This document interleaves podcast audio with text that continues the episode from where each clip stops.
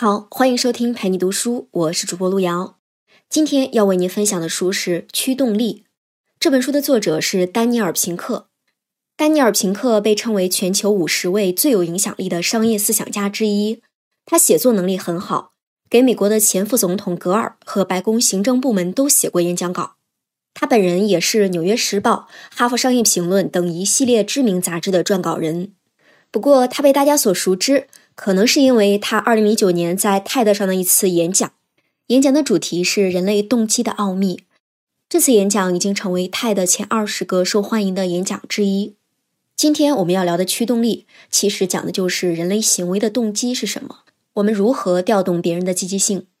比如，老板如何调动员工的积极性，能更好的工作；父母怎么样调动孩子的积极性，能更好的学习；我们如何调动自己的积极性，能开创一份自己的事业。丹尼尔对这个问题也很感兴趣，所以他花了大量的时间来研究。他把过去四十年关于积极性的所有社会研究成果研究了一遍，终于形成了今天这本书的内容。关于驱动力这本书呢，我们今天讲三个问题：第一，传统上认为调动积极性的方法是什么？有什么问题吗？第二，作者说的第三种驱动力是什么？第三，如何发挥人的第三种驱动力？那下面呢，我们就一个一个来讨论。首先，我们来说一下传统上调动大家的积极性用的方法都是什么？其实说白了很简单，那就是赏罚分明。比如你是家长，想要鼓励孩子多学习，你就告诉孩子，这次你要是考试考了九十分。我奖励你两千块钱，你想买啥就买啥。那孩子一听，学习起来动力十足，这就是奖励的作用。很多公司为了让员工能够按时上班，实行打卡制度，迟到一次罚款五十，员工就不敢迟到了。奖罚分明是传统上调动积极性的方法，可是它是不是一直有效呢？有没有问题呢？作者在书里讲了一个实验：一群科学家把一堆小孩分成三组。让他们在屋子里自由的画画。研究人员对第一组说：“如果把这个画画完，你们可以拿到奖状。”第二组呢，只是被研究人员问了问愿不愿意画画。如果他们画了，研究人员也会给到他们奖状，但是提前不会告诉他们。而对于第三组小孩子呢，不论画不画都没有奖状这回事儿。除此之外啊，三个组的情况都一样。在实验进行了两周之后啊，研究人员就发现，当老师摆了纸和笔以后啊。不期待奖励的孩子和没有奖励的孩子跟之前是一样的，他们都会画画，而且画得很开心。可是此前有奖励的那组小孩子，比起其他小组呀，花在画画上的时间就少了很多。这很奇怪啊！按理说用奖励的方法去鼓励第一组小孩子，能调动他们的积极性。可是怎么奖励孩子以后呢？时间长了，孩子反而不爱画画了。其实这个现象呀，我们大人中也会出现。比如有人就发现，当你把兴趣当做工作以后啊，可能连兴趣都没有了。这就是奖励的负面作用所在。我们再来看一下惩罚这个模式，比如公司的考勤制度惩罚员工迟到。刚开始大家都为了不被罚款按时上班，可是总有一两次因为各种事情导致了迟到。可迟到了以后又觉得，既然迟到了要罚款，只要交了钱就无所谓喽，反而心安理得了。你看啊，惩罚模式呢，原本是要调动积极性的，那现在来看呢，反而磨蚀了积极性。传统上赏罚分明的激励方式，似乎和要实现的预期有时候是不一样的。这是什么原因呢？这种奖励和惩罚并存的激励政策呢，被称为“萝卜加大棒”。萝卜加大棒的模式啊，来源于一则古老的故事：想要使驴子前进。就在它面前放一个胡萝卜，或者用一根棒子在后面赶着它。这种模式其实有一个隐含的前提假设，这个假设就是人的本质是懒惰的，人是缺乏自主性的。如果你不给他奖励，或者不去吓唬他、惩罚他，他们就会安于现状，不会去进行自主行为。所以，如果想要激励一个人，要么给出外部的激励，要么给出外部的惩罚。如果你说这个萝卜加大棒的方法没用吧，有时候它又挺有用的。可是你说它有用吧，你又会发现它有很多问题。作者研究后发现啊，其实萝卜加大棒的方法比较适合于那些简单的机械重复劳动，比如你是一个流水线上的一个兵，你不用动什么脑筋，只要去完成工作就 OK 了。这个时候呢，萝卜加大棒的方法是有效的。可是，一旦涉及到了知识、创造和全身心的投入事情的时候啊，萝卜加大棒的方法往往就不起作用了。而我们的社会正是一步一步的从过去传统的农业社会、工业社会走向今天的信息知识社会，知识和全身心的投入变得越来越重要了。如果还沿着过去传统的萝卜加大棒的方式来调动别人的积极性，可能就选错了。那么，在新的时代背景下，究竟怎么样才能调动积极性呢？答案就是作者发现的第三种驱动力。既然有第三种驱动力，那肯定有第一种和第二种。第一种驱动力是指基本生存需要的生物性驱动，比如饿了要吃东西，渴了要喝水。第二种驱动力是来源于外在的动力。比如说奖励、惩罚，老板承诺工作好就加薪，工作不好就开除。前面提到的萝卜加大棒的模式啊，就是属于第二种驱动力。那么什么是第三种驱动力呢？这就要从一个实验说起。威斯康星大学的心理学教授哈利·哈洛做过一个关于学习行为的实验。他把一群猴子放到了笼子里边，在笼子里他放了一个有趣的装置，这个装置有点像一个有机关的锁。拉开挂钩，掀起盖子就能打开。这个装置啊，对人而言，当然一眼就能看出来怎么弄，很简单的。可是对猴子来说，可能就是比较困难的任务了。有意思的是，工作人员把这个装置放到笼子里边，什么都不做，观察猴子的行为。结果发现啊，这些猴子在没有任何奖励惩罚，实验人员也没有给他们任何的暗示或者指示的情况下，他们就开始专心致志地琢磨这个装置了。而且看起来是一种不解开誓不罢休的状态，还很享受。这些猴子过了一段时间就研究明白这个装置是怎么回事儿了。等到实验快到两周的时候，猴子们已经驾轻就熟了，很快的就能打开这个装置了。三分之二的情况下，用六十秒就能把这个装置打开了。我们关心的不是说猴子学会打开这个装置了，而是猴子为什么要打开这个东西。从传统的两种驱动力上来说。这个装置既不能吃也不能喝，所以没有基本生存的需求要打开它。其次，打开了没有奖励也没有惩罚，没有任何好处，为什么要打开它呢？所以传统的萝卜加大棒来调动积极性的方式呀，都没有解决猴子的行为。这是什么原因呢？于是哈洛就提出了一个新的假设，这就是第三种驱动力。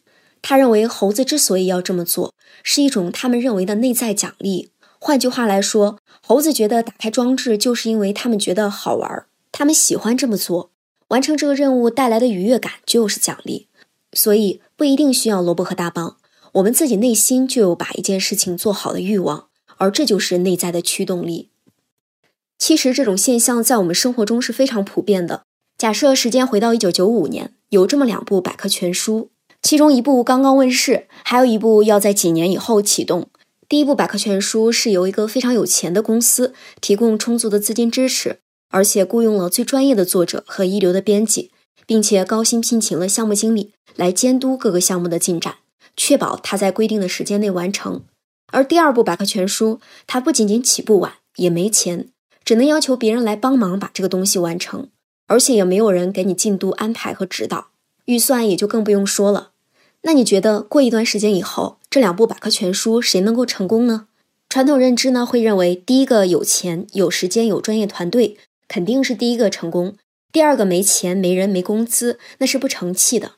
可是事实是啊，第一部百科全书是微软百科全书，可能很多人都没有听过这部百科全书；而第二部是维基百科，也就是我们认为的杂牌军，却成了世界上最大、最受欢迎的百科全书。要知道，维基百科是一帮不拿工资、没有专业资质，而且要义务付出时间的人完成的。这是为什么呢？金钱利益当然重要，可是人的动力不仅仅是金钱和利益。维基百科数以万计的志愿者，他们一分钱没有，还要给他去捐助，却打败了微软那样的强劲对手。对于他们而言，驱动力不是外部的激励或者惩罚，而是发自内心的第三种驱动力。作者认为。当我们具备了第三种驱动力的时候，就能够去主导自己的人生。我们喜欢学习，并且创造新的事物，希望自己和我们所处的这个世界能变得更好。这本身就是内心所希望的。如果做事情能够有内在的驱动，从自我去驱动，调动自己的积极性，那岂不是最完美的事情？那么问题来了，如何才能调动第三种驱动力呢？你可能会有疑问：如果说内在驱动力是与生俱来的一种能力，为什么平时没有发现或者没有调动这种积极性呢？有时还得用萝卜加大棒的方式来督促呢？这就是因为啊，要发挥内在的驱动力，其实是有一些外部的条件的，需要在一些特定的环境下才能把这种内部的驱动力给调动起来。这就好比我们自身是一个非常好的软件，但是当前的系统不提供支持、不兼容，那么也就没有办法发挥出来。所以要让自己的驱动力发挥出来，就要创造能够激发内在动力的环境。要调动和激发第三种驱动力，也就是内在动力，需要怎么做呢？作者说有三点：自主、专精和目标。所谓自主，很好理解，就是要自己能做主。如果一件事情自己不能做决定，那哪来的积极性呢？传统的激励方式认为，如果给了人自由以后，他会不负责，会逃避、偷懒、钻漏洞。可是内在驱动力不是这样认为的。他假设人是会愿意为自己喜欢的任何事情去负责的。事实究竟是怎么样的呢？有一个企业家叫冈瑟，他在自己的公司里边做了一个实验，让一部分员工可以不用按时上班，也不用说自己什么时候在公司，只要把工作完成就行了。至于怎么做、什么时候做、在哪儿做，都由员工自己决定。这个做法可能让大多数企业老板很担心。员工要是待在家里带孩子不完成工作呢？工作质量降低了怎么办呢？或者他把这个活儿交给别人去做呢？又或者他明明能多干活却不说呢？种种担心啊，让老板们都不敢这样做。其实不仅仅是老板，员工也不适应。最开始的时候，这些员工听说这个规定以后不敢执行，他们还是按照之前的标准和规定来做的。可是慢慢的，有一些人开始说我可以晚一点到。有一些人说，我可以工作的时候去干一些其他的事。慢慢的，大家适应了这个变化。过了一段时间，很多人都找到了自己最佳的工作状态。结果和其他员工相比，这帮自由的员工的生产效率更高了，因为他们的压力更小了。所以，这个企业家发现，人们之所以能够提高工作效率，是因为人们可能更容易关注到工作本身。他们不用担心是不是下午三点前要离开公司陪女儿看足球比赛。是不是会有人因为他们不在公司就叫他们懒鬼？尤其今天的技术越来越先进，生产方式也越来越多。随着人工智能投入到使用当中，很多工作其实是可以多场景去完成的。那么对我们而言，其实并不一定局限于在哪些场所办公。所以，能够给他们更多自主性的时候，可能他们的创造力就会更大。什么样的环境能够更好的激发大家的自主性呢？作者认为要关注以下几点，就是能自由的决定做什么、什么时候做、想怎么做，以及决定由谁来配合一起做，这几点是很重要的。比如大名鼎鼎的三 M 公司，在二十世纪三四十年代的时候，董事长叫威廉麦克奈特，他就有一个想法，今天看起来都是很先进的，甚至是颠覆性的，那就是你只要雇一个好人。然后就甭管他了，给予他充分的信任。在这个理念下，他在公司中做了很多新的尝试。比如，3M 公司的技术人员可以把百分之十五的时间花在他们自己选择的项目上，而不一定是工作项目。今天大家办公室里随手在用的便利贴，就是在这百分之十五的业余时间里生产的。甚至这个 3M 公司的研发主管说呀，在今天赖以生存的各种发明当中。绝大多数是在这自主的百分之十五的时间里面产生的。给大家自主性的时候，会产生很多的创造力。当然，这里面最有名的案例自然是谷歌公司了。谷歌有一个政策，鼓励工程师每周花一天的时间做副产品，或者说用百分之二十的时间来做自己想做的事情，跟正常的工作没有任何关系，都是可以的。我们常用到的谷歌邮箱、谷歌翻译这种非常普及的产品，都是来自这百分之二十的时间。谷歌的工程师亚历克在一次接受电视采访的时候说：“谷歌公司几乎所有的新想法，全都是在那百分之二十的时间里边冒出来的。所以，如果能够自主的决定自己的工作内容，对创造力的激发其实是非常大的。不仅是决定自己做什么，决定怎么做也能调动积极性。”以前客服是一个离职率特别高的工作，为什么呢？因为很枯燥，每天听的是别人打电话的抱怨，说你们这个差劲，那个不合格，这个赶紧给我解决，等等，都是负面情绪的工作内容。这些客服人员也没有做决定的权利，这些问题也不是他们造成的，但是他们还得听抱怨，只能重复机械的劳动，拿着稿子来念。尊敬的客户，非常抱歉，等等，就这样来说话。所以这个工作离职率特别高，这活给了谁，谁也不愿意干。传统解决这个问题的方式就是萝卜加大棒。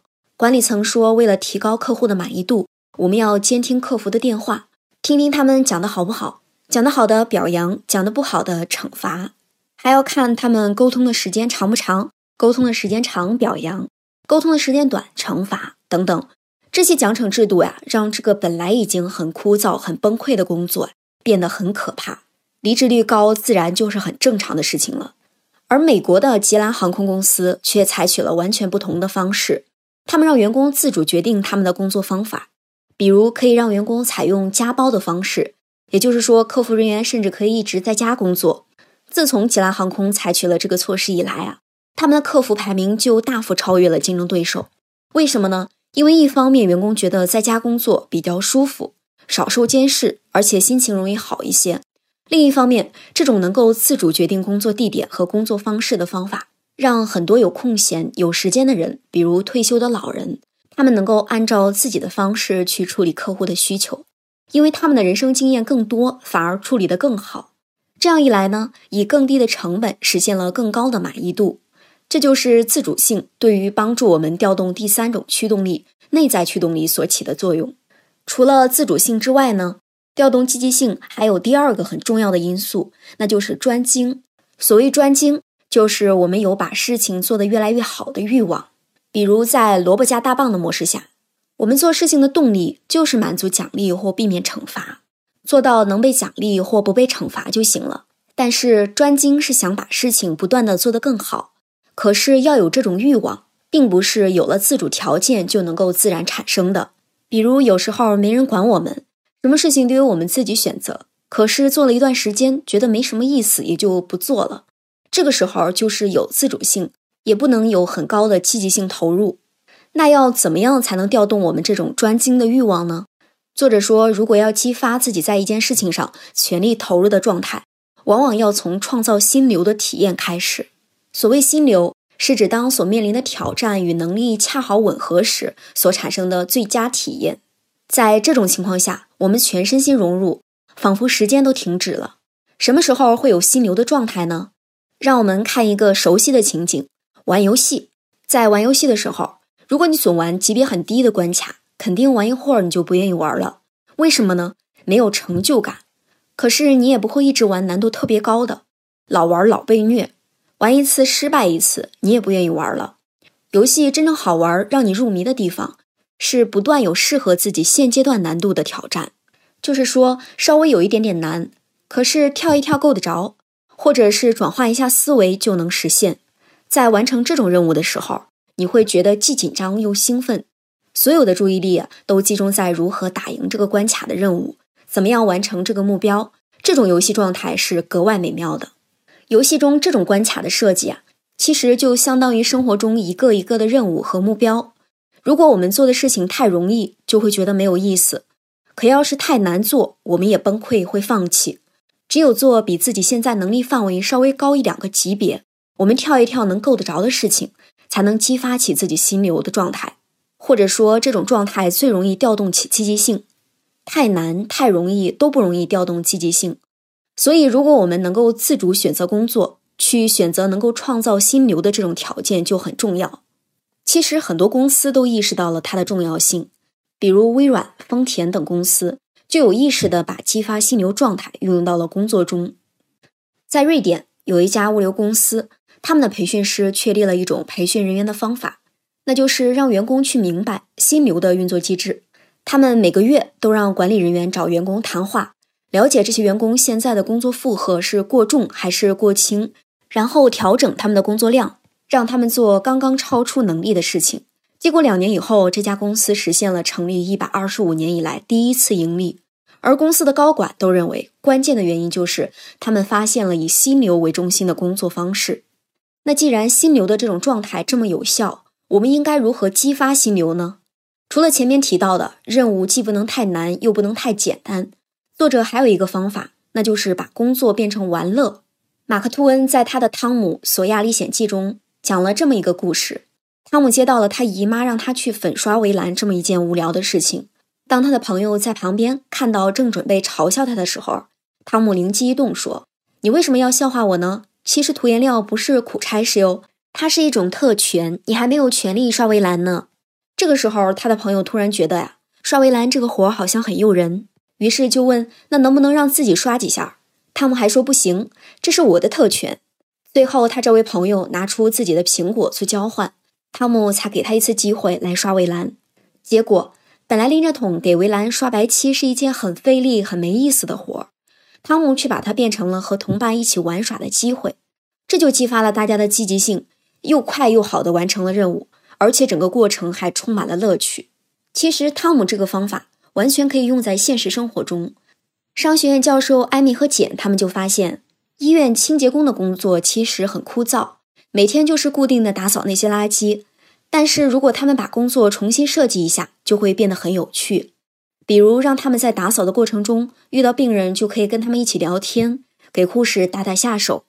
像这样有一些额外的工作，刚刚超出他们过去的经验，但在学习技能之后呢，又能够承担这样的责任，这样就极大的丰富了清洁工的工作内容，而且让他们很有成就感和满足感，激发了他们要去学习新技能的动力。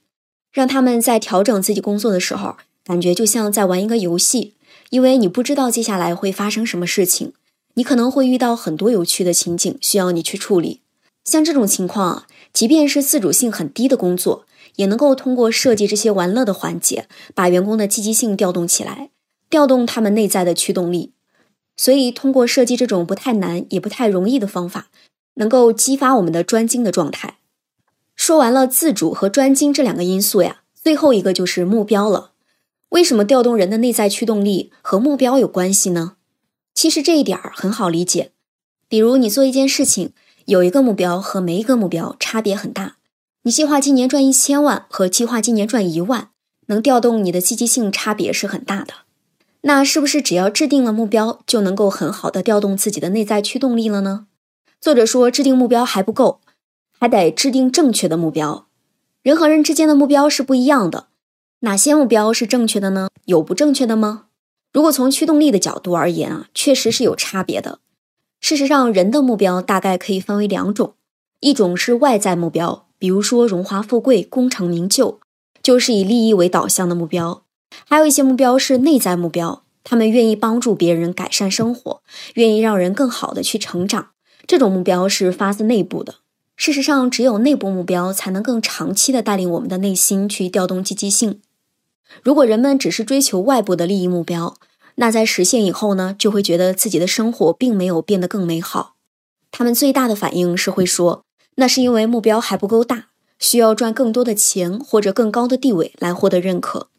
这其实会让人走向一条更不快乐的道路，而他们还以为这是通往成功和幸福的必由之路。在这个过程中，积极性和动力会慢慢的下降。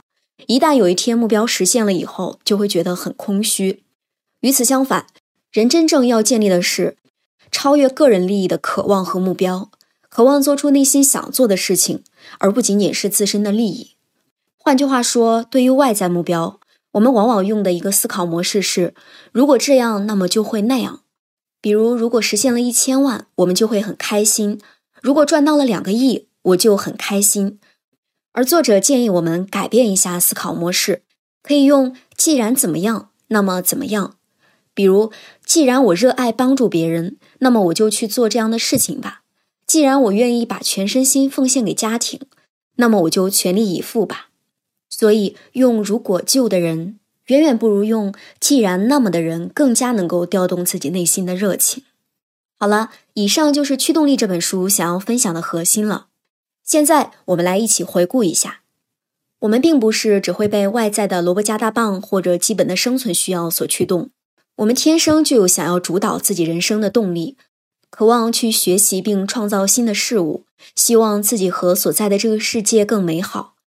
可是我们往往迷失了自己内部的这种驱动力，主要原因是周边的环境没给我们提供这样的条件，而我们也没有激发他们。要激发内在的驱动力，需要从自主、专精、目标这三个方面入手。第一方面，自主，就是要尽量的给自己创造自主的环境，能够自己做决定，做什么，什么时候做，怎么做，和谁做。同时，还应当追求精益求精，有把事情做得越来越好的欲望。要想进入这种状态，就要激发自己的心流，去做稍微难一点，但是能够得着的任务。同时，想办法把这个过程变得有趣。最后，还应当确立一个内在的目标，就是自己内心渴望去做的，而且超越了自身简单利益的目标。这样才能真正的调动第三种驱动力。自我驱动、自我激励，实现生活和工作的积极性。感谢收听陪你读书，欢迎点赞分享，同时可以打开旁边的小铃铛，陪你读书的更新会第一时间的提醒你。我是主播路遥，我们下次再见。